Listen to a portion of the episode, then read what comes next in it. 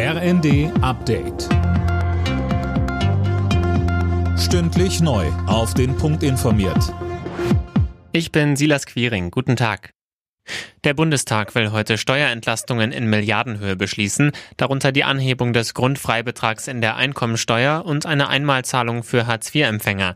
Für kommendes Jahr hat Finanzminister Lindner im ersten bereits weitere Entlastungen in Aussicht gestellt. 2023 muss nach meiner Überzeugung der Regelsatz der Grundsicherung erhöht werden. Es muss der steuerfreie Grundbetrag für alle Arbeitnehmerinnen und Arbeitnehmer, alle Steuerpflichtigen erhöht werden.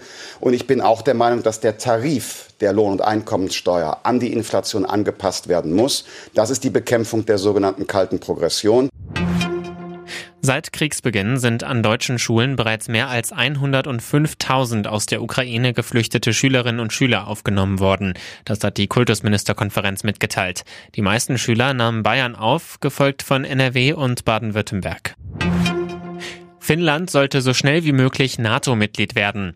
Dafür haben sich jetzt der Präsident und die Regierungschefin des Landes ausgesprochen, Philipp Rösler. Ja, beide fordern eine unverzügliche Aufnahme in das Militärbündnis. Jetzt wird damit gerechnet, dass noch in dieser Woche ein Beitrittsantrag gestellt wird.